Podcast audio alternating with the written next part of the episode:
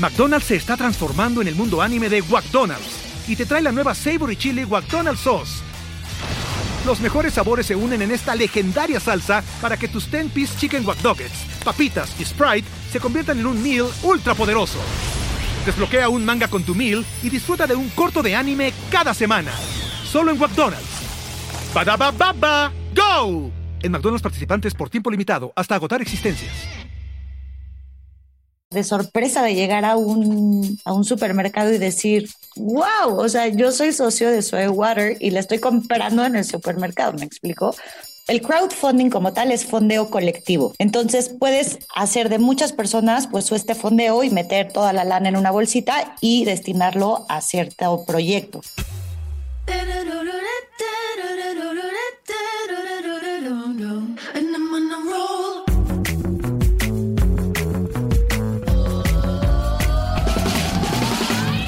Hola, soy Fernando Trueba y esto es True Growth, un espacio para descubrir las historias de los emprendedores, ejecutivos y deportistas más destacados de México, España y Latinoamérica. Con este podcast busco compartir la experiencia de gente inspiradora que ha conseguido salirse del molde y ha luchado incansablemente para conseguir sus sueños. En cada episodio descubrirás historias fascinantes de crecimiento personal y profesional que te ayudarán a conocer los diferentes retos que enfrentaron cada uno de ellos y cómo salieron adelante hasta lograr sus objetivos. Si al término de cada episodio aprendiste algo, logré inspirarte, motivarte o simplemente que te cuestiones si realmente estás haciendo lo que quieres hacer, entonces habré conseguido mi objetivo.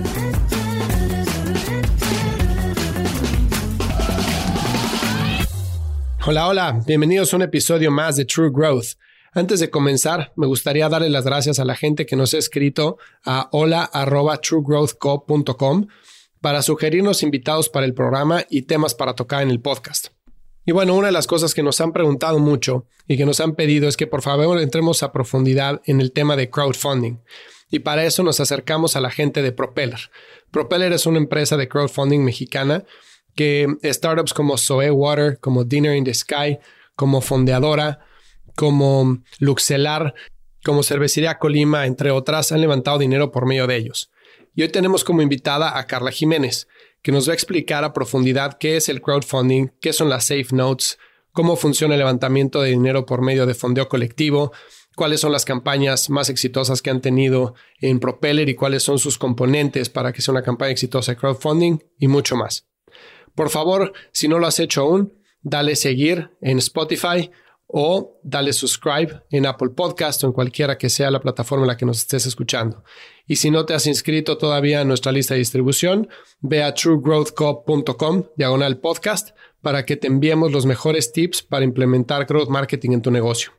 Esto es True Growth y recuerda que el verdadero crecimiento se da cuando logramos expandir nuestros propios límites. ¿Qué onda, Carla? ¿Cómo estás? Muchísimas gracias por estar en el podcast hoy. Fer, muchas gracias a ti por la invitación. Estamos muy contentos. Pues me entusiasma muchísimo tenerte en el, en el programa para platicar de un tema que creo que para muchos emprendedores es muy relevante y para muchos va a ser nuevo y que van a entender, gracias a lo que nos vas a contar, cómo funciona, ¿no? Entonces, bueno, crowdfunding, platícame un poquito más, ¿de qué se trata? Mira, el crowdfunding es algo que, que a mí me encanta y me tiene enloquecida.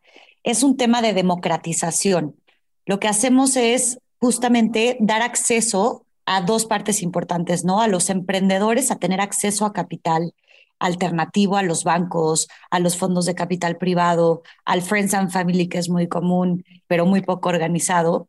Y por el otro lado, a los inversionistas les damos la opción y el acceso a poder invertir y ser socios, en este caso de crowdfunding de capital, a ser parte eh, de, empresas que realmente están siendo un caso de éxito importante eh, en México, ¿no? Y a ver, como su nombre lo dice, bueno, crowdfunding, para quien no sepa, yo voy a dar mi definición y por favor dame tú la tuya.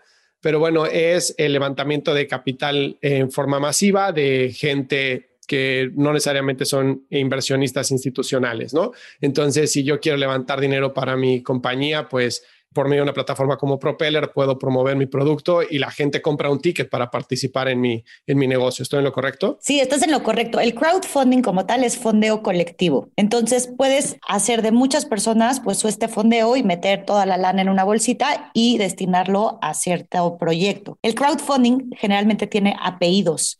Entonces es crowdfunding de capital, crowdfunding de préstamo, crowdfunding inmobiliario, crowdfunding de donación. Entonces, cada plataforma de crowdfunding tendrá que tener su apellido y sabrán para qué fin está destinado este fondeo colectivo. Pero sí, exactamente como tú lo dices, es abrir la oportunidad de que cualquier persona pueda ser parte de este fondeo colectivo y destinarlo a diferentes proyectos. En nuestro caso, en el caso de Propeller, somos crowdfunding de capital y lo destinamos a que puedan ser socios de empresas. Perfecto. ¿Y cómo funciona en Propeller? Si yo soy una empresa que quiero levantar dinero, ¿qué proceso tengo que seguir? Pues mira, una de nuestras principales ventajas es toda la el expertise financiero que tenemos eh, de más de 15 años y nosotros nos dedicamos a evaluar empresas públicas y privadas y también administrar patrimonios familiares. Entonces nos dimos cuenta que pues que todas las inversiones eh, realmente atractivas estaban muy limitadas solamente a personas pues, sofisticadas o inversionistas sofisticados o diferentes plataformas de inversión sofisticadas. Y también, por otro lado, las empresas que necesitaban levantar capital, pues estaban muy limitados al acceso de, estos, de, este, de este capital de donde se podía levantar. Entonces, nosotros apalancándonos un poco, decidimos hacer un proceso muy tipo el de fondos de capital, pero muchísimo más ágil y muchísimo más eficiente. Entonces, no quitamos este expertise financiero de realmente hacer un buen due diligence a las empresas para que tengan valuaciones justas y valuaciones eh, que realmente les favorezcan, porque hay muchas veces, hay un paradigma gigante que dice, perfecto, voy a evaluar mi empresa en 500 millones de pesos, aunque venda dos, ¿no? Entonces, pues no, a veces no es, no es, no es lo más atractivo ni lo más inteligente de una empresa hacer eso, ¿no? Entonces, justamente apalancando nuestro expertise, lo que quisimos hacer fue todo un proceso institucional, pero muchísimo más accesible. Entonces, para que alguien pueda levantar capital con nosotros, hacemos un estudio de viabilidad financiera justamente para ver en dónde están las empresas, si están en un buen momento para levantar capital, si todavía no están, si falta llegar a algún milestone, etcétera y hacer la estrategia de levantamiento, porque también es muy importante saber qué le puedes ofrecer al inversionista. No es lo mismo ofrecerles equity cuando probablemente nunca puedan capitalizar su equity o eh, ofrecerles a lo mejor algún esquema de rendimiento cuando tú te vas a descapitalizar como empresa, ¿no? Entonces es muy importante que estudiemos muy bien cuál va a ser la estrategia de levantamiento que le vamos a ofrecer tanto a la empresa como para el inversionista para que sea atractivo. Entonces, una vez que se la presentamos a las empresas y estamos de acuerdo, entonces agendamos ya una fecha de lanzamiento de campaña para levantar capital. Generalmente, este levantamiento dura entre 20 y 25 días y ese es el periodo en el que es pública la campaña y le podemos decir a cualquier persona que puede ser socio de esta empresa. Ok, ok. Ahora, una parte de que mencionaste que es súper importante es la evaluación de la empresa, ¿no? Entonces, por lo que entiendo, entonces ustedes, por lo que explicaste, entran en el proceso de due diligence para decir si una empresa está lista para levantar capital o no.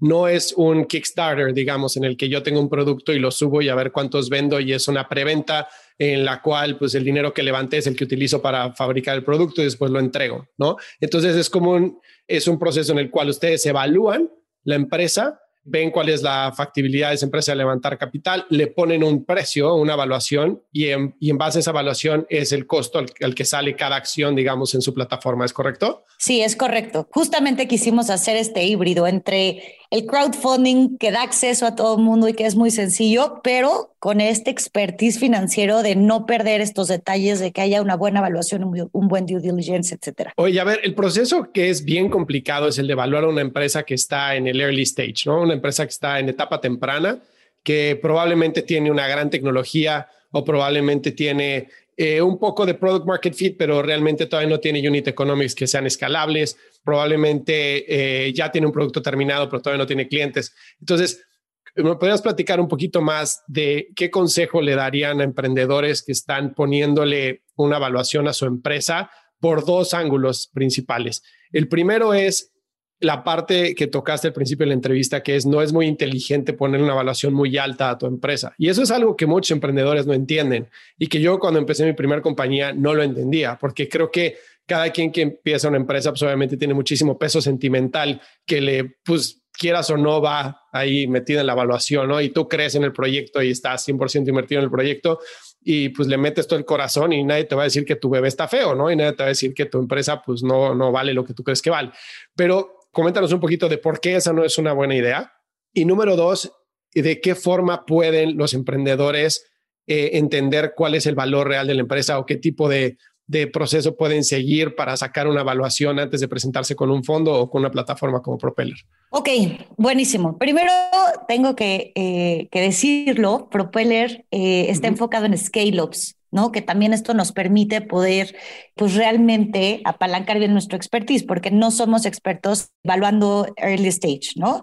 Nosotros, en el momento en el que hacemos una evaluación, sí pedimos que las empresas ya tengan un histórico en ventas, ya tengan un histórico en crecimientos, en assets, etcétera, ¿no? Y esto, pues obviamente nos facilita mucho a nosotros poder evaluar una empresa de una manera muy justa, porque lo hacemos con los tres, cuatro métodos normales y tradicionales de evaluaciones de empresas que pues llegan a ser bastante certeros en el momento en el que ponderas y das el peso a cada uno de ellos. Nosotros en todos los casos de éxito que llevamos en Propeller, solo hay una empresa que hemos hecho early stage. Y en este momento voy a platicarte de esta porque creo que va con todo el sentido de la pregunta. Nosotros, cuando arrancamos el crowdfunding, pues nos acercamos a algunos expertos en el tema de crowdfunding y unos de ellos eran los, eh, mm. los de Fondeadora. Fondeadora era antes un crowdfunding de recompensas en el que alguien agarraba y decía, oye, quiero sacar un disco y me faltan 200 mil pesos para hacer mi primer demo. Quien me dé mil pesos le voy a dar el primer demo, el, el primer disco este, en su casa. Quien me ponga no sé, 10 mil pesos, les voy a poner agradecimientos atrás de mi disco, etcétera, ¿no? Entonces era de recompensas. Aquí realmente no recibías un, retorno económico como tal. El tema es que Fondeadora llegó a ser tan grande que tenía una comunidad de más de 400 mil seguidores activos en su plataforma y fue adquirido por Kickstarter. Estos emprendedores mexicanos de Fondeadora son unos genios, la verdad, a mí me sorprenden todos los días. Y gracias a su venta de fondeadora, eh, de crowdfunding, hoy en día hicieron un Challenger Bank, un banco digital en México, el cual, gracias a la comunidad que ya habían creado, tenían más de 13 mil usuarios preregistrados. En ese momento el banco, el Challenger Bank, que ya existía en México, que ya llevaba un par de años operando, tenía cerca de 6 mil usuarios activos.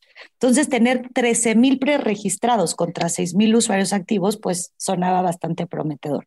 Entonces, ¿qué fue lo que nosotros hicimos? Lo primero fue decir, ok, cuando nosotros estábamos empezando a relacionarnos con expertos en el tema de crowdfunding, estos niños de, de fondeadora la realidad es que nos abrieron las puertas, nos platicaron todo, nos, nos dieron la patadita de vayan hacia adelante porque esto está increíble. Y pues obviamente los conocíamos y los teníamos muy de cerca y lo primero que nos fijamos fue el management, que creo que en un early, en un early stage es lo que más vale de la empresa. O sea, yo he escuchado muchísimos podcasts de inversionistas que lo que dicen es, es que yo primero me enamoro del inversionista antes de conocer casi casi el producto, porque la idea puede ser muy buena, el producto puede ser increíble, el servicio puede ser súper disruptivo, pero si no hago clic con la persona a la que le voy a invertir, no va para nada para adelante, ¿no? Entonces, una de las cosas que hay que tener en cuenta cuando se hace una evaluación en un early stage, la realidad es la capacidad de los emprendedores, ¿no? ¿Cuál es la experiencia? ¿Cuál es la capacidad de, de hacer socios? ¿Cuál es la capacidad de levantar capital? ¿Qué ideas tienen? ¿Qué tan creativos son? Porque definitivamente es todo un reto. Entonces, bueno, ese fue el punto número uno por el que dijimos, cuando se nos acercó Fondeadora para crear su banco, dijimos, ok, va, metemos las manos al fuego por los emprendedores. Segunda cosa, pues este tema de usuarios, ¿no? O sea, ellos ya tenían un camino bastante recorrido, ellos tenían una lealtad muy, muy importante de usuarios que aunque no hayan convertido todavía en ese momento a realmente usuarios activos, pero pues tenían toda esta comunidad que ya habían formado. Y la tercera cosa, pues justamente era que ellos nos dijeron, oigan, pues nosotros vamos a irnos con con este modelo de Abaco. No sé si has escuchado hablar de él, pero es algo que se creó en Silicon Valley, eh, justamente en Y Combinator, que luego este, en esta aceleradora estuvo, estuvo fondeadora. Y este Abaco lo que dice es, mira, soy una empresa de tecnología y soy súper escalable, ¿no? O sea, yo soy una fintech, voy a combinar lo financiero con lo tecnológico. Gracias a esta combinación voy a poder ser muy, muy escalable. Entonces, quiero llegar a cientos de miles de usuarios. Nada más que ahorita, pues estoy terminando de desarrollar mi tecnología y necesito levantar capital para, para ya ir, salir y conseguir usuarios. Entonces, ¿qué es lo que va a pasar? Si yo te digo una evaluación, me vas a decir que estoy loco. Y si tú me dices una evaluación queriendo invertir, pues también yo te voy a decir que estás loco, porque la tuya va a ser muy baja y la mía va a ser muy alta. Entonces, ¿qué es lo que pasa? Lo que pasa es que a través de este abaco, que es un acuerdo de acciones en un, de, de compra de acciones en un futuro, lo que dice es, ok, vamos a no poner una evaluación ahorita y voy a levantar capital contigo ahorita y con tu capital voy a empezar a trabajar y voy a seguir cumpliendo estos milestones que tengo que lograr. Y una vez que yo vuelva a levantar capital, ya voy a poner una evaluación y agradeciéndote que tú confiaste en mí en una etapa temprana, te voy a dar un descuento sobre esa evaluación. Entonces, el fondo que me meta en ese momento o el levantamiento que haga en ese momento, tú vas a tener un descuento de esa evaluación. Entonces, pues es un ganar-ganar porque es en un periodo relativamente corto y los resultados de tu inversión van a ser muy, muy visuales o, muy tangibles de cómo van a crecer para poder llegar a este segundo o tercer levantamiento, ¿no? El, levantamiento que sea. Entonces, esa es una de las formas eh, en las que un early stage puede levantar capital y es la experiencia que nosotros tenemos. Y yo considero pues que es algo que, que cada día es más usado en las startups, ¿no? Y, generalmente en las startups que, conllevan mucha tecnología y mucha escalabilidad. Claro, es que antes, antes de que existieran las Safe Notes, que es lo que está haciendo referencia con el modelo de Abaco, que Safe creo que es este Simple Agreement for Future Equity, ¿no? Entonces, antes de que existieran las Safe Notes, la cantidad de dinero que tenías que gastar como empresa para levantar capital en abogados era ridículo, ¿no? Entonces se te iba, y más en Estados Unidos, ¿no? Se te iban 100 mil dólares en un abogado para que te hiciera la eh, institucionalización de la empresa para que pudiera hacerte todos los estatutos y para poder eh, crear los vehículos de inversión por medio de equity, ¿no? Entonces, Y Combinator sale con esto. Ahora, algo que nosotros levantamos dinero con startup que tuvimos dos rondas de inversión en early stage con Safes. Algo que nos enfrentamos, que me encantaría ver si, este, si tienes una opinión al respecto, es que levantamos dinero con Safes a una evaluación este, pues, relativamente baja, obviamente contra un future equity, pero lo hicimos de fondos de inversión chicos y de home office y de este family. sí family offices, gracias. Entonces, nosotros levantamos así y después nos presentamos con los sequoias y con los benchmarks y con los first rounds. Y entonces no les parecía que un inversionista más pequeño, digamos, en reputación, tuviera acceso a un equity en esa ronda a un precio menor al que entraba el Sequoia o el benchmark o el first round, ¿no? Decía, no, pues yo, yo traigo, además del dinero, traigo todo esto, ¿no? Que creo que hacia allá va mi pregunta ahorita. Este, solo traigo la relación con otras empresas, traigo el conocimiento de la industria. O sea, esto es smart money. Entonces me tienes que dar la misma evaluación que le diste al inversionista que entró early en el safe convertimos el safe en este momento y entramos todos a esa evaluación o no se levanta dinero, ¿no? Y obviamente este, eso dependerá del negocio y dependerá de la atracción que hayas generado, de cuánto hayas crecido y cómo vayas y pues qué tantas ganas tenga la gente de invertir. Pero he escuchado desde muchos emprendedores que les pasa lo mismo, que levantan un safe van con el family round o van con eh, family offices, etcétera, levantar el dinero y después se van con los inversionistas y les cuesta mucho más trabajo por lo mismo. ¿Has escuchado algo similar tú? La realidad no he escuchado algo de ese estilo. Creo que se están rompiendo muchos paradigmas. El, el SAFE es algo bastante nuevo, ¿no? Como el crowdfunding. O sea, al principio nosotros decíamos, es que pueden hacer una ronda complementaria, pueden tener todas las bondades de levantar capital a través de crowdfunding y, y, hacerte de cientos de socios que se van a volver embajadores orgánicos de tu marca y a la vez en la misma ronda levantar con un ángel inversionista estratégico y con un fondo de capital. Y bueno, no sabes la bomba. ¿Cómo crees? Nadie va a querer entrar conmigo al mismo tiempo que un crowdfunding. Y son paradigmas, son paradigmas que sí en estos tres años y medio que llevamos dentro de Propeller han, han sido cosas que hemos ido rompiendo. Hemos tenido que ir haciendo alianzas estratégicas para que todos los del ecosistema podamos ver el valor de coexistir en lugar de ser competencia, ¿me explico? Entonces yo creo que eso es algo similar a lo que probablemente te pasó a ti, les pasa a algunos emprendedores, en el que pues en primera no hay un buen asesoramiento, ¿no? En, el momento en el que hay que negociar con, con, un fondo, con un family office, porque pues un safe tiene muy claras las condiciones. También vale mucho la pena pues sí estar muy asesorado con qué tipo de condiciones o qué tipo de términos puedes hacerle al SAFE. En los casos en los que yo sé, puedes poner un CAP, que es la evaluación tope a la que van a entrar los inversionistas, o poner un descuento, que cualquiera de las dos en el siguiente caso puede ser atractiva para el siguiente inversionista. Me explico, puede decir, ah, ok, nos estás dando la misma evaluación, pero esto es un descuento por haber invertido antes, que ha logrado, gracias a su inversión, llegar hasta este punto. Ok, o ok, esta es mi evaluación y a ellos les vas a respetar otra, eso puede llegar a ser un poco más confuso que un descuento, ¿no? O puede ser llegar a verse un poco más injusto. Pero la realidad es que, pues sí creo que mientras más se abre, pues este tipo de, de opciones, cada vez más estamos entendiendo todos cómo funciona y cómo podemos coexistir. Y que gracias a los que te invirtieron desde antes, pues ahorita estás pudiendo levantar y siendo atractivo dinero, eh, atractivo para los que están metiendo lana ahorita, ¿no? Exactamente. Y creo que eh, ahorita, de hecho, me gustaría platicar de eso porque gran parte de lo que tiene el crowdfunding es lo que mencionaste, ¿no? Los embajadores de marca. O sea, tú agarrar y salir al mercado y que le hayan metido 300 personas a tu compañía, sobre todo si es un producto de tecnología, un producto de consumo que es este de pues digo, de interés general o de, mercado masivo, pues es buenísimo, ¿no? Porque ya tienes 300 influencers que van a estar hablando de la marca, que van a hablar como si fueran dueños de la compañía, porque pues, sí son en parte dueños de la compañía. Y eso te va a ayudar con tu marketing y te va a ayudar a tener una, un efecto viral muy importante. Y si tu producto es bueno, pues ya lo hiciste, ¿no? Ahora, hay algo que creo que es bien importante tomar en cuenta cuando se levanta dinero como emprendedor, que es de quién levantas dinero.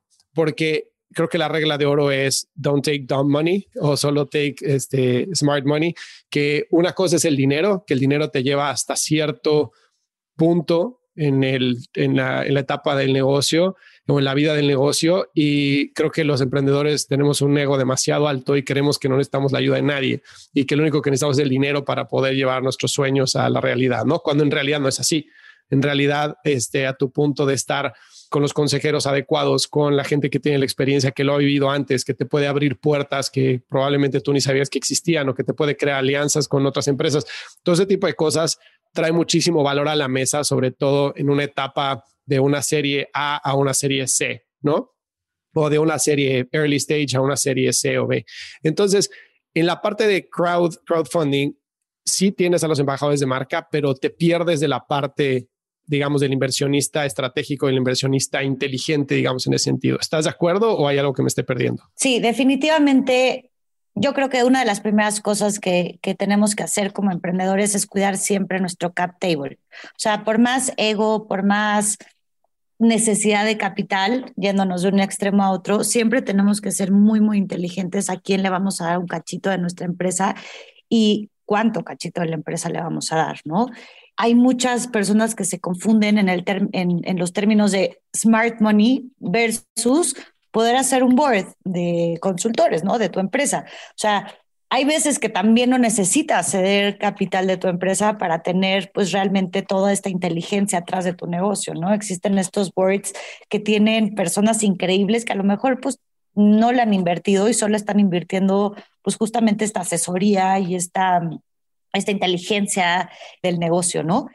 En el tema de crowdfunding, creo que tiene justamente unas bondades muy importantes con respecto a los embajadores de marca y al networking que traen atrás. Justo te quería platicar de algunos casos de Propeller, por ejemplo, el caso de Cervecería de Colima. Eh, nosotros levantamos capital con ellos en diciembre del, del 2019 y en enero del 2020 se hicieron de alrededor de 350 inversionistas en dos rondas de capital que se levantaron en menos de 24 horas, levantando alrededor de 17.5 millones de pesos. O sea, imagina, en menos de 24 horas. Hubieras visto nuestra plataforma, colapsó. O sea, era una cantidad de personas tratando de invertir su dinero en cervecería de Colima, que era una locura. Está espectacular. Ahorita me cuentas por qué. Ahorita te, bueno, pues, ¿por qué? Porque a los mexas nos encanta la cerveza artesanal, no sé por qué. O sea, claro que es un gran caso de éxito, pero fue, fue una locura. El tema de esto es que justo, eh, pues ellos estaban esperando que les llegara su certificado accionario, que les llegara su, sus cervezas para festejar que son socios, les regalaban una playera, un destapador, no sé qué, hay una serie de cositas que nos gusta hacerle como bienvenida a los socios que invierten en las empresas. Pero justo empieza la pandemia, ¿no? Entonces, imagínate tener 350 inversionistas diciendo, ah, justo empieza la pandemia y empieza la escasez de cerveza.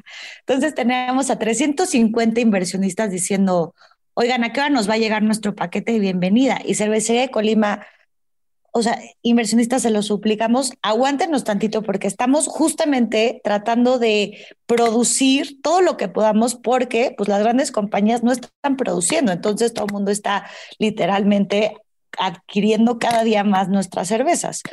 Entonces, una de las cosas que hicieron ellos fue tener muchísima claridad en qué es lo que estaba pasando. Y súper transparente, decir, esto es lo que nos está pasando, esto es el beneficio para todos que estamos teniendo, esto es lo que va a pasar, aguántenme más tiempo de lo que les habíamos prometido y vamos para adelante. Y no se quedó ahí, todos los inversionistas les empezaron a decir, ok, ¿cómo les ayudamos? ¿Cómo les ayudamos? ¿Cómo les ayudamos? Y entonces decidimos tener un webinar para explicar la situación y para pedirles que nos, bueno, que, ayudaran a Colima a empujar su e-commerce, porque Colima acababa de abrir su e-commerce. Entonces, ¿qué fue lo que pasó? Que al principio del año, el e-commerce solo significaba el 7% de, de porcentaje de ventas para Colima. Y lo que pasó fue que lo multiplicaron tanto que para mayo ya contaban con el 25% este, del e-commerce representado en sus ventas. O sea, sé que no se puede atribuir todo a, a los inversionistas, pero fue una gran herramienta de marketing que hizo Cervecería de Colima para activar su e-commerce tanto en la Ciudad de México como en el, en el resto del territorio nacional. Está increíble esa historia. Increíble. Porque, a ver, obviamente con, cuando llegó COVID se aceleraron muchísimo eh, todas las ventas en línea, ¿no? La, según los, los expertos dicen que entre 5 y 10 años de adopción de e-commerce y de consumo de e-commerce se aceleró con la llegada de COVID, ¿no? Porque no tenías otra opción. O sea, simple y sencillamente no tenías otra opción. Este, y entonces la gente empezó a gravitar hacia las plataformas digitales, ¿no? Entonces me imagino que la mezcla del tema de inversionistas con la promoción que le dieron con la llegada de COVID, pues obviamente ayudó muchísimo para que esto pasara, ¿no? Sí, sí, 100%. Oye, a ver, cuéntame algo. Esta promoción, evidentemente, cuando te pregunté, ahorita me dices cómo le hicieron y me dijiste, bueno, a los mexas les encanta la cerveza. Obviamente, para productos que son de alta visibilidad, de un mercado masivo, las plataformas de crowdfunding pueden funcionar muy bien porque el producto lo ves en las tiendas, lo ves en retail, lo ves en distribución, lo ves en redes sociales, etcétera, ¿no? Para productos un poco más complejos, digamos, de software as a service o de tecnología que no es tanto de consumo, sino de business to business o, o de infraestructura digital, etcétera. Para ese tipo de productos también funciona muy bien el crowdfunding o en qué tipo de productos has visto que funciona mejor? Pues mira, sí es una gran pregunta porque nos lo hemos topado mucho y nosotros eh, somos fanáticos del design thinking y del lean startup y nos encanta estar escuchando a, nuestros clientes, a nuestros inversionistas y siempre preguntamos qué tipo de empresas quieren, ¿no? No estamos peleados con ninguna industria y de hecho hemos hecho de muchas industrias diferentes, pero definitivamente las que más nos han funcionado son empresas de consumo, justamente por esto, por este sentido de pertenencia y este sentido de, de sorpresa de llegar a un a un supermercado y decir, wow, o sea, yo soy socio de Soy Water y le estoy comprando en el supermercado, ¿me explico? O llegar a cinco restaurantes y que en todos te ofrezcan una cerveza Colima o un mezcal Amores, son cosas, pues la verdad que sí te das cuenta que tu marca y tu inversión está creciendo, ¿me explico? No es, no es como, pues no sé, a lo mejor un, un servicio que le inviertes y que dices, bueno, ¿cómo irá? No sé, tengo que esperar eh, los resultados trimestrales porque pues ni idea, no tengo ni idea, no lo consumo yo, no hago nada yo. Pero sí hay otra parte, que es la parte tecnológica, que la gente sabe que para, que pues para allá vamos y para allá estamos, y que a la gente realmente le interesa y le apasiona invertir en esta. Te voy a preguntar, digo, te voy a contar un caso que a mí me encanta, es el caso de Luxelar. Luxelar es una agrotech que lo que se dedican es a monitorear el campo a través de satélites y una tecnología que ellos desarrollan en una app. Entonces tú como agricultor puedes dejar atrás o, o guiarte también por esto, no solamente en el aprendizaje que te van pasando de generación en generación, sino realmente ver cómo está funcionando tu campo en tu celular, ¿no? Entonces, gracias al riesgo que empezaron a poder medir, empezaron también a ser una aseguradora, o bueno, están en proceso de ser una aseguradora. ¿Por qué? Porque una aseguradora en Europa se dio cuenta que solo el 2 o 3% de la agricultura está asegurado. ¿Por qué? Porque el riesgo es muy, muy alto, ¿no? Entonces, gracias a este tipo de tecnología, pues pueden realmente eh, mitigar muchísimo más el riesgo. Entonces, ahora están en proceso de ser una agro insurtech. O sea, una locura. Esta es nuestra empresa que más crecimiento tiene de todo nuestro portafolio y eso que no es bajo el crecimiento de las demás empresas. Pero también no, nos ha sido todo un reto, un reto muy padre y gracias a Dios tenemos mucha creatividad en la parte financiera porque sí ponemos atención en qué estructura ofrecer a los inversionistas. O sea, así decirles, sí, vas a invertir en algo tecnológico que sabemos que te gusta, pero probablemente no tienes ni idea de agricultura, ni de aseguradoras, ni de nada. Entonces, tanto confiamos en esta empresa y tanto la empresa está teniendo crecimientos que te podemos ofrecer este deal, que es un deal extraordinario. Entonces, yo creo que juntando esas dos cosas, sí han sido de nuestras mayores éxitos el, el tema de comercial y, y, de tecnología. Ok, está increíble, esa no la conocía. Pero a ver, cuéntame un poquito de cómo entra Propeller en el deal. Ya nos platicaste que entra en la parte de evaluación de la empresa y de hacer el estudio de factibilidad de la inversión pero ¿cómo participa Propeller? Eh, cuenta la gente que nos escucha en la parte de equity, ¿no? O sea, eh, ¿con cuánto se queda Propeller o qué participación tiene dentro del portafolio de empresas que se fondean por medio de su plataforma? Tristemente nada. Nada. Nada. No nos quedamos con nada de acciones. En su momento, como eh, nosotros iniciamos sin una ley fintech ya en el, en el mercado regulándonos, pues tuvimos que ser muy cuidadosos con qué hacíamos y qué no hacíamos, que estaba pues, dentro de todas las demás leyes que podían aplicar a ser una empresa financiera. Entonces decidimos no, no cobrar con acciones, este, nunca. Entonces nosotros lo que hacemos es cobramos un fee sobre lo levantado a nuestros clientes, que son los, las empresas. Al inversionista invertir dentro de Propeller no se le cobra nada, cosa que a mí se me hace extraordinario. No, por supuesto. Tenemos inversionistas principiantes, que son aquellos que invierten desde 10 mil pesos, pero también tenemos inversionistas sofisticados que invierten millones de pesos en cada empresa, ¿no? Bueno, no en cada, pero en alguna que otra empresa. Entonces, ¿qué pasa? Pues que al final, en cualquiera de los dos lados, si inviertes en otro lugar tus 10 mil pesitos o tus 3 millones de pesos, en la mayoría de los lugares te cobran una comisión, además del pago de impuestos que tienes que hacer. Entonces, imagínate desde este, desde este lado decir, wow, mínimo me ahorro la comisión, ¿no? Está el modelo de negocio me encanta porque eso es eh, una de las palabras que utilizaste al principio de la entrevista fue democratizar, ¿no? Y creo que solo se puede democratizar cuando pones un un terreno plano y parejo para todos. Entonces, el que le estén cobrando a la empresa por no le cobren al inversionista me parece espectacular. Ahora, algo de lo que yo he visto con inversionistas ángeles, sobre todo en México, y con inversionistas que pues son principiantes o que están empezando, ¿no? Tienen algo de dinero y pues digamos son los típicos que juegan en la bolsa y que ya compré Netflix y que ya compré Amazon y ya lo vendí y etcétera y quieren destinar algo de dinero a, inversiones en startups, sobre todo ahorita que está creciendo tanto el emprendimiento en México. Pero existen muchísimas dudas del tema de liquidez y existen muchísimas dudas de, bueno, ¿y voy a ver mi dinero de regreso o no? Y muchos inversionistas no se sienten cómodos con la respuesta que pues en la, la mayoría de las veces cuando inviertes en una empresa que es este early stage sobre todo, pues probablemente le estés dando un beso a tu dinero y diciéndole adiós Este, si invertiste en el próximo Facebook, pues ya lo hiciste, si no, pues no. Ahora, en una empresa como las que levantan dinero por medio de Propeller, ¿cuál es más o menos el rango de retorno de inversión que manejan o cómo manejan las expectativas con la gente que invierte por medio de su plataforma? Ok, es una pregunta bastante extensa, pero la voy a tratar de reducir al máximo y muy simplificar. Sin problema. Nosotros tenemos dos grandes estructuras, equity puro o recompras. Entonces, en la parte de equity puro, lo que nosotros hacemos es decir, ok, esta empresa es muy posible eh, hacer un takeover candidate. ¿Qué quiere decir esto? Que llegue alguien en un futuro cercano y la adquiera. Entonces, cuando tenemos este tipo de empresas, ponemos equity. Y equity es, pues tú vas a vender hasta donde la empresa que venga decida comprar. ¿Me explico? Entonces puedes hacer, pues muchas veces tu lana, la realidad, ¿no? Y en un, en un, en un panorama no tan largo, a lo mejor en un mediano plazo, en unos cinco años más o menos, es lo que nosotros proyectamos que pueda llegar a existir este, esta adquisición de la empresa por un jugador más grande. Entonces, eso es lo primero que hacemos. Aquí los inversionistas, pues como en, cualquier inversión con nosotros, compran acciones, nada más que sus acciones crecerán lo que la, empresa crezca.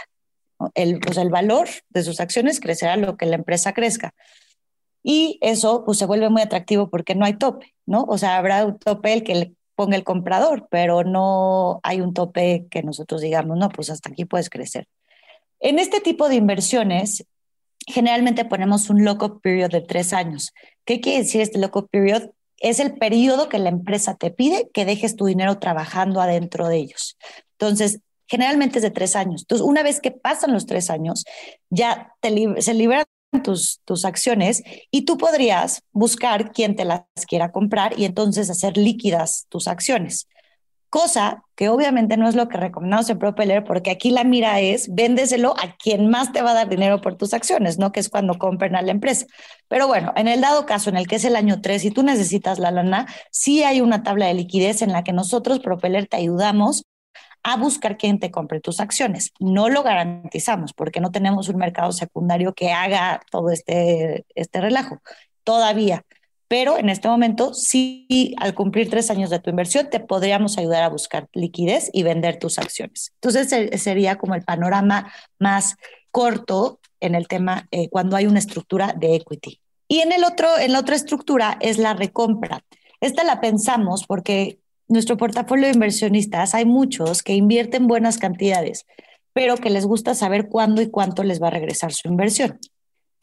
Entonces dijimos, ok, vamos a hacer un, un híbrido entre acciones y, recompras en la, en la que, perfecto, tú compras acciones de la empresa y la empresa te dice, en cierto plazo te voy a recomprar mis acciones, o sea, te las voy a comprar de regreso y te voy a poner un rendimiento pactado. Te voy a dar un ejemplo. Hace tres años le levantamos capital a Mezcal Amores. Fue nuestra primera eh, campaña que levantamos. Y Mezcal Amores les dijo a los inversionistas, les voy a dar el 18% anual compuesto. Acuérdense que compuesto es una palabra súper clave. Un 18% anual compuesto pagadero en cuatro años. Entonces, los inversionistas que invirtieron hace tres años, el próximo año ya van a eh, obtener sus rendimientos, cosa que eso es algo que lo que tú dices hay que fijarse muy, muy bien. No es van a recuperar, o sea, no va a haber retorno de capital, o sea, va a haber retorno de capital con los rendimientos que ya generaron en cuatro años. Entonces, aquel que invirtió 100 mil pesos, el próximo año va a recibir 192 mil pesos por el 18% anual compuesto, o sea, casi el doble de su dinero. Eso está espectacular. Está espectacular. ¿Cuál es el el contra de aquí, pues que si la empresa creció 25%, pues tú estás topado un 18%. Me explico, pero bueno, es, son rendimientos bastante atractivos. bueno, claro, pero para un inversionista que está preocupado por retorno de inversión, es como el típico inversionista en México que mete lana en restaurantes y compra un, un ticket de 1 o 2% y, y le dicen en seis meses te doy tu capital y después a partir de ahí te doy una mensualidad, ¿no? Es probablemente el restaurante está haciendo mucho más dinero, pero tú estás teniendo un rendimiento mucho más eh, por encima de lo que puedes generar en la bolsa o de lo que puedes generar en otro tipo de negocios y tu riesgo se minimiza, ¿no? Porque me imagino que existirá algún tipo de contrato en este tipo de inversiones en el cual está obligada la empresa a pagarte ese rendimiento, ¿no? Y cuando está obligada es porque esa empresa obviamente ya tiene una predictibilidad bastante alta en su cash flow, ¿no? Así es, justo así es. Y hay veces que, por ejemplo, en el caso de Mezcal Amores, tenemos como obligados solidarios a los emprendedores de Mezcal Amores. Entonces, pues eso todavía te hace pues, sentirte más protegido. Está espectacular. Oye, a ver, ahorita estabas hablando de campañas de, de, la primera campaña que hicieron fue con Mezcal Amores. Platícame un poquito de qué, de qué se compone una campaña de crowdfunding, qué la hace exitosa. Eh, si nos puedes dar algunos best practices, estaría espectacular. Ok, ahí te van mis best practices que tengo en mente. La primera es, sin duda alguna, hay que trabajar en equipo. O sea, hay muchas plataformas que agarran y lo que hacen es rentarte el espacio de la plataforma. Y entonces tú agarras y dices, híjole, ¿cuánto valdrán las calculadoras que estoy queriendo vender? No, pues tanto. Y yo le tomo las fotos y las subo y pongo yo mi descripción y pues a ver qué tal me va. Y me dan un link y yo lo paso a mis friends and family y a ver cómo funciona. Obviamente eso todavía es más democratizar el poder tener un espacio para levantar capital. Sin embargo, no generalmente es lo que más éxito conlleva, ¿no? Entonces yo creo que esto es un trabajo de dos, tanto de la plataforma a la que está levantando capital como de la empresa que está levantando capital. Porque si Cervecería de Colima no hubiera anunciado a todos sus fans de marca que iba a levantar capital, probablemente toda la inversión se hubiera quedado nada más en nuestro portafolio de inversionistas. Claro. Y mismo al revés, ¿no? A lo mejor Colima hubiera metido puros tickets de 10 mil pesos de gente que es fanática y que se muere de ganas de tener un cachito de su cerveza artesanal, pero pues a lo mejor no hubiera tenido tickets tan altos como de nuestro portafolio de inversionistas que ya nos conoce, que ya confía en nosotros que, y que está esperando nuestras oportunidades de inversión, ¿no? Entonces yo creo que el trabajo en equipo es algo fundamental Luego, tener una gran estrategia de comunicación. Una de las cosas que yo más he visto es, también entra un poco dentro del trabajo en equipo, pero es la comunicación.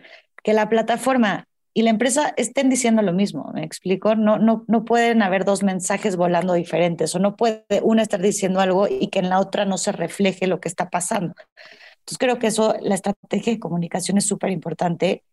Y tres, abrir el panorama a que se puede, a que es el momento de capitalizar a todo mundo, a todo mundo. O sea, es el momento de abrir y decir quién quiere ser mi socio, proveedores, clientes, colaboradores, empleados, fans de marca, usuarios, friends and family. Es el momento de hacerlo. O sea, todos aquellos que agarran y te dicen, ay, no, es que qué empresa tan exitosa tienes, qué bárbaro, ojalá me hubieras invitado algún día, pues llegó el día. este, o en el momento, o en el por ejemplo, algo que a mí me encanta es el tema de alinear intereses, ¿no? Pues dile a tus proveedores, dile a tus clientes, dile a tus colaboradores, a tus empleados, es el momento de alinear intereses y hacer que todos vayan hacia un mismo objetivo, ¿no? Que es el crecimiento de la empresa. Ahorita que estabas diciendo el tema de alinear intereses, y decirle a todo el mundo qué porcentaje de la empresa recomiendas que se levante en una ronda de crowdfunding como equity? Pues mira, es que la verdad es que esa pregunta es muy subjetiva porque depende mucho de la evaluación de las empresas. Nosotros tratamos de no levantar más del 10% de una empresa. Ok, porque normalmente una ronda de capital eh, de riesgo, eh, más o menos así la regla de dedo al aire es que por cada ronda vas a perder entre el 15 y el 25% de, de la empresa, bueno, vas a perder, vas a dar, a otorgar entre el 15 y el 25% de la empresa a los inversionistas, dependiendo de qué tipo de tracción y de qué unit economics tengas, ¿no? Entonces un 10% suena, suena bastante razonable. Ahora, si yo quiero levantar, si tengo una empresa, quiero levantar dinero por medio de Propeller, ¿cómo se ve mi timeline? Entre que digo, lo quiero hacer a que mi empresa está en la plataforma, a que puedo esperar levantar el dinero. Más o menos son tres meses.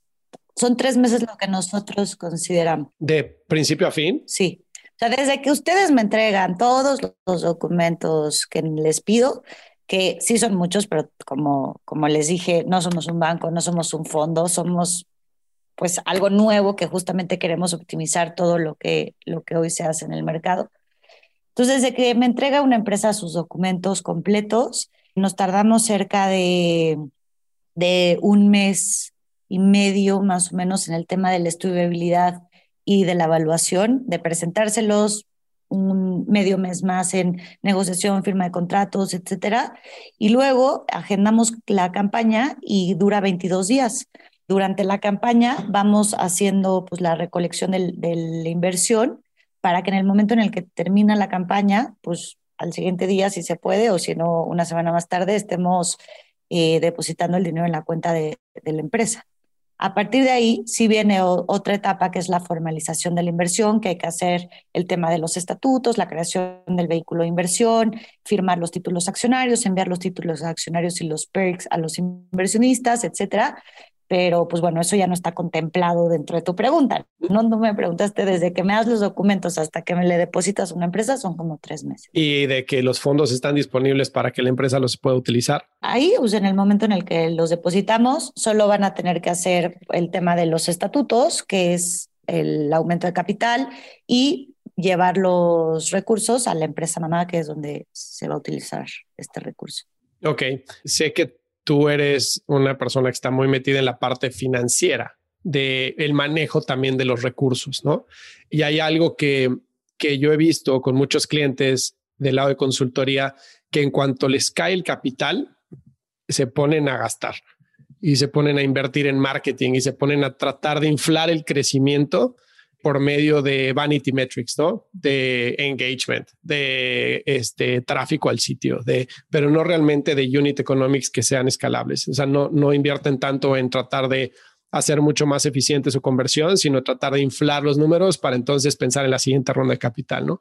¿Tú qué consejos tendrías para los emprendedores que pasan por Propeller, levantan la lana, les cae la lana en el banco? ¿Cómo manejarla? Pues mira, justamente eh, perdón, Fer, pero yo no soy la financiera, no, llevo la parte financiera. Eh, mira, lo que hacemos nosotros es sí analizar muy bien en qué van a utilizar los recursos y sí saber que los van a utilizar inteligentemente y para realmente generar un crecimiento, ¿no? O sea, si alguien nos llega y nos dice, oigan, queremos levantar capital, pero es para pago de deuda o para pagarle un socio o para... No, no, estamos levantando capital para el crecimiento, ¿no? O sea, la gente está poniendo su dinero para que la empresa crezca más. Entonces, una de las cosas que nosotros hacemos es pedimos un asiento en el consejo, no porque tengamos voz ni voto, porque la realidad es que no lo tenemos, pero sí para poderles reportar a los inversionistas trimestralmente si se están cumpliendo los KPIs que se, que se establecieron en el momento en el que estaban levantando capital. Entonces, la realidad es que todos los inversionistas y también por el tamaño de empresas que buscamos y por el tipo de scale-ups que, que estamos buscando, creo que ya empiezan a pasar esos atracones de, de recibirla, negastarla, recibirla, negastarla, probablemente porque ya se tropezaron varias veces en lo difícil que es levantar capital, ¿no? Entonces, lo óptimo que hay que, que, utilizar el recurso de la mejor manera. Yo creo que hay que tener muy, muy consciente qué tipo de empresa eres. ¿Eres capital intensive?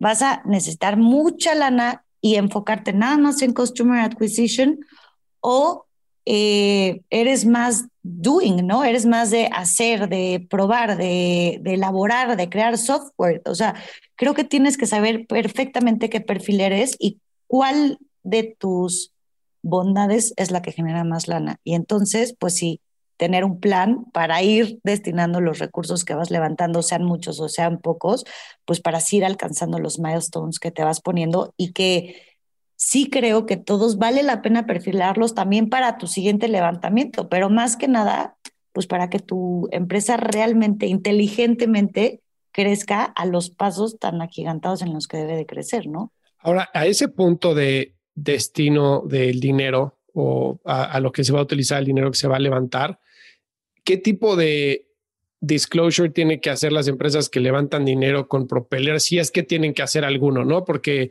obviamente cuando levantas dinero de un fondo de capital privado o de un fondo de capital de riesgo, lo primero que te preguntan es qué vas a hacer con el dinero, ¿no? Entonces tú dices, bueno, pues 40% va para contratación de ingenieros, 30%, etcétera. En Propeller hay que hacer ese tipo de, hay que compartir esa información, hay que tener ese plan. ¿Está en la parte del due diligence o es público hacia la gente que va a invertir? ¿Cómo funciona? Sí, está en las, en las dos partes. O sea, nosotros siempre pedimos cuáles son las proyecciones junto con la estrategia de estas proyecciones, ¿no? O sea, queremos, queremos saber, ok, si tuvieras la lana en qué la usarías y cómo se vería proyectado. Y si no la tuvieras, si llegaras a no levantar capital, ¿qué pasaría con tu empresa? ¿No? Esas son dos cosas que siempre es súper importante identificar. Y una vez que hacemos las proyecciones, si las enseñamos a los inversionistas proyectando pues el crecimiento con la inversión que se está solicitando. Ok, entonces el inversionista tiene claro para qué, digamos, entre comillas, para qué se va a utilizar a su dinero, ¿no? Sí. Ok, perfecto. Pero no existe ningún tipo de candados de que a fuerza se tiene que utilizar para eso, sino el, el emprendedor al final del día, si algo pasa en el negocio, cambia la estrategia, necesita destinar los fondos para, para algo más, tiene la libertad de hacerlo sí tiene la libertad de hacerlo, pero sí le pedimos que tenga una obligación moral de reportarlo en cada reporte trimestral que hacemos y que damos a los inversionistas. Eso te iba a preguntar ahorita, ¿cómo es la relación entre la empresa y el inversionista que, que mete dinero por medio de Propeller para estar al tanto de lo que está pasando en la empresa financieramente? Mira, tenemos un reporte trimestral que se envía a los inversionistas por ley. Es una de nuestras actividades principales en el área de análisis, en donde creo consideramos que hemos hecho un gran trabajo en, en hacer un resumen muy ejecutivo trimestralmente para conocer muy directo y muy sencillo cuáles son los KPIs que se han logrado, cuáles son los que faltan, qué es lo nuevo, cómo están las finanzas y un mensaje del director, ¿no? O sea, creo que tenemos inversionistas que le han metido a 10 campañas, o sea, y les llegan 10 reportes trimestrales en ese momento. Entonces, pues la realidad es que tienen que ser muy, muy ejecutivos para poder ver.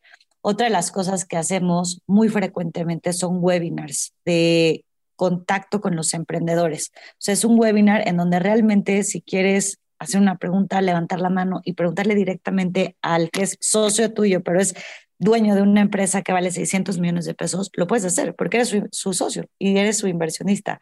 Entonces, ese canal de apertura a mí me fascina, es algo que realmente hemos trabajado muchísimo en un área que inventamos que se llama Investors Relations, en donde también nosotros como equipo Propeller nos encargamos mucho de ponerles actualizaciones. O sea, sabemos que no estamos todo el tiempo en la mente del emprendedor diciendo, ay, saqué un nuevo producto y se me olvidó avisarle a mis inversionistas Propeller. Sé que no lo hacen, sé que están todo el tiempo ocupados operando su negocio, ¿no? Entonces nosotros estamos muy, muy cerca de ellos para justo decir, ah, sacaron esto, les voy a avisar a sus inversionistas. Ah, pasó esto, les voy a avisar a sus inversionistas. Entonces, eso es un trabajo también arduo que hacemos y que yo considero que los inversionistas están bastante agradecidos con eso. Y por último, tenemos una sección que se llama comunidad. Y en esta sección lo que sí tratamos de hacer es también que vivan diferentes experiencias por ser socio de la marca. O sea, por ejemplo, Dinner in the Sky les dice a los inversionistas, oigan, que me invierta de tanto a tanto, pues les doy dos boletos para que vayan, de tanto a tanto, tal, de tanto a tanto, una clase de máster con chefs Michelin, etcétera, ¿no? Entonces, eso también nos enfocamos mucho en que suceda, porque cuando alguien quiere o necesita tener embajadores de marca, pues es muy importante que conozcan la marca, ¿no? Y que vivan la marca y que vivan esta experiencia.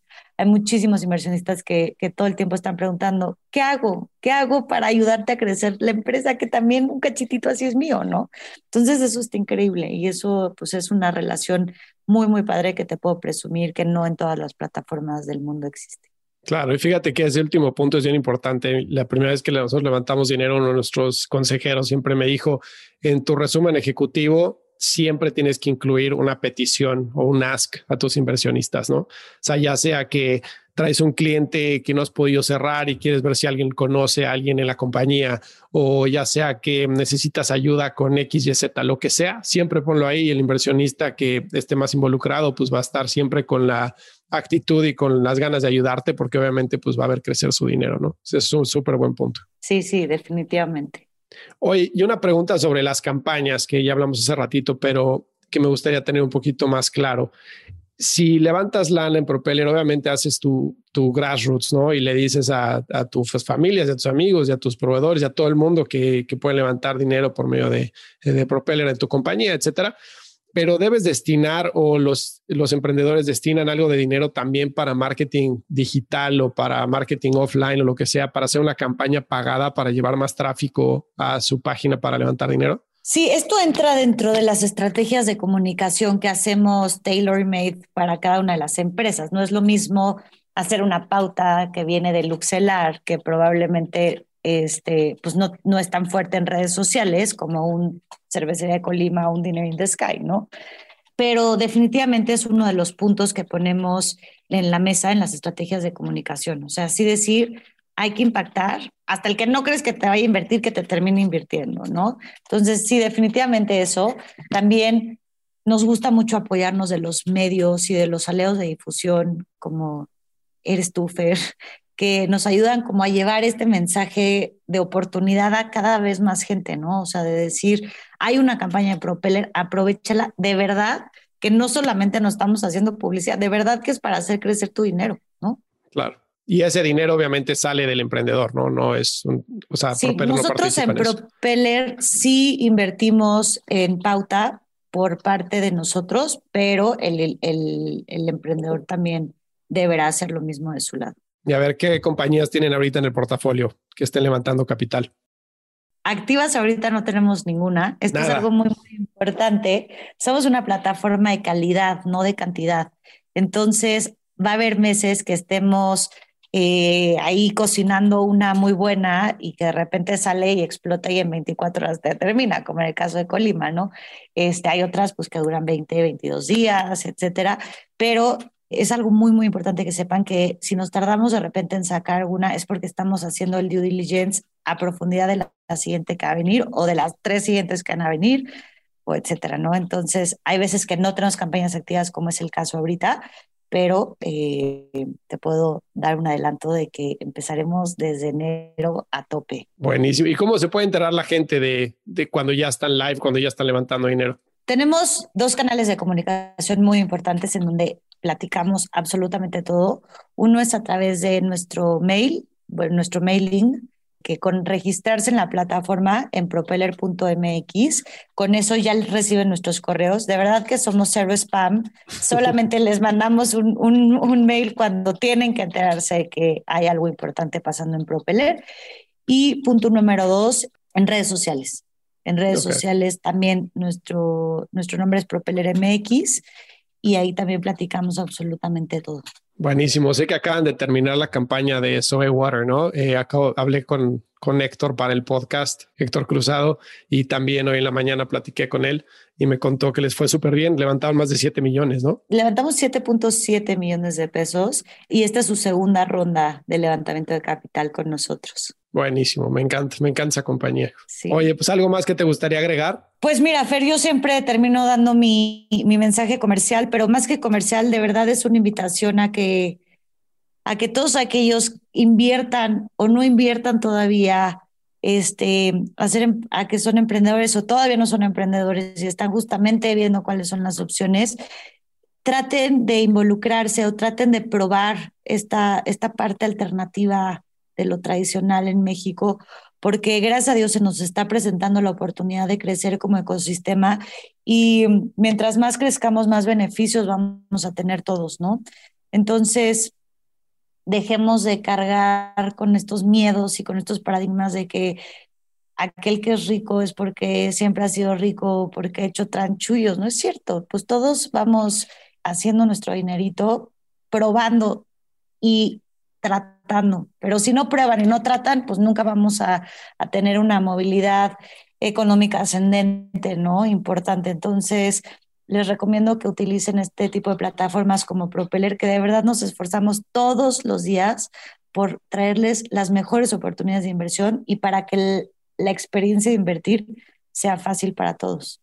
Buenísimo. Y déjame agarrarte un poquito con la guardia abajo, con un par de preguntas que le hago a todos los invitados del podcast que una de ellas es, y probablemente va a tu mensaje anterior que acabas de dar, pero si tuvieras el privilegio de tener la atención de todo el mundo durante 10 segundos, ¿cuál sería tu mensaje? este, ¿cuál sería mi mensaje?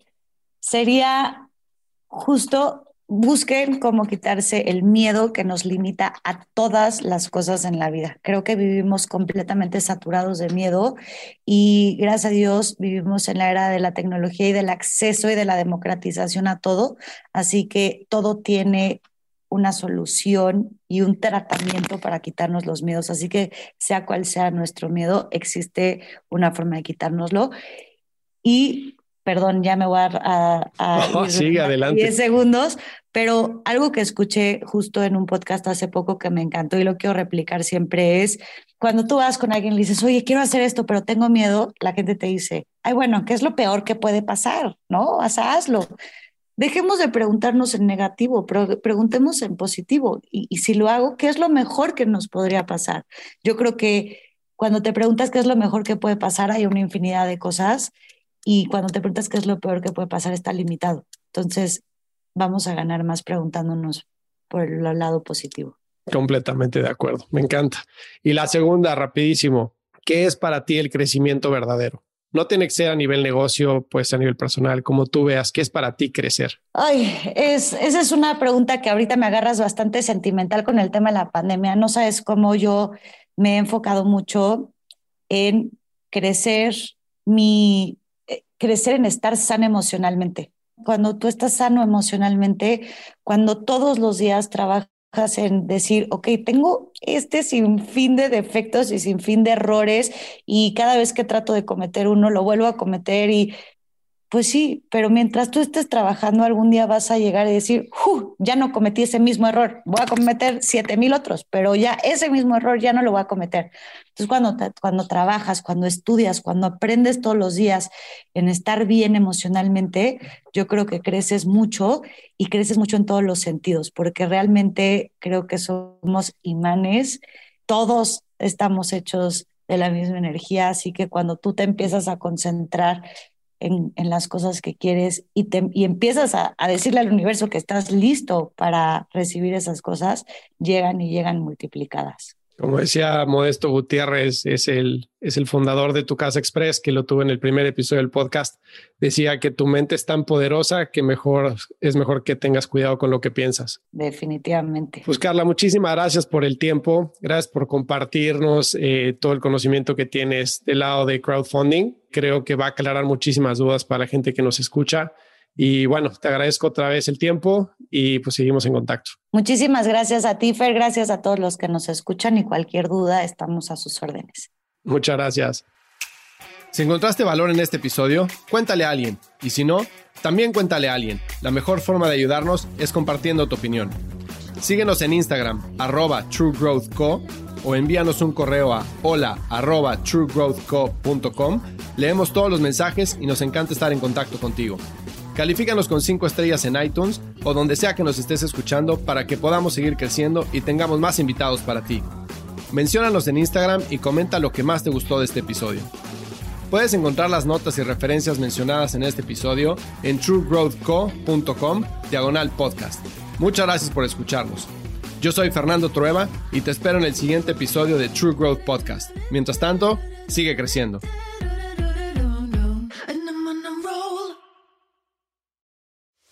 We are actuaries. In a world filled with unpredictability, we use our math skills to navigate uncertainty. Actuaries make a difference in people's lives across industries and the world.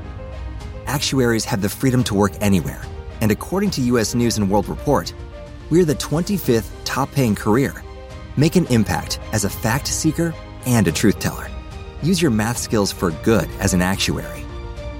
The world needs you.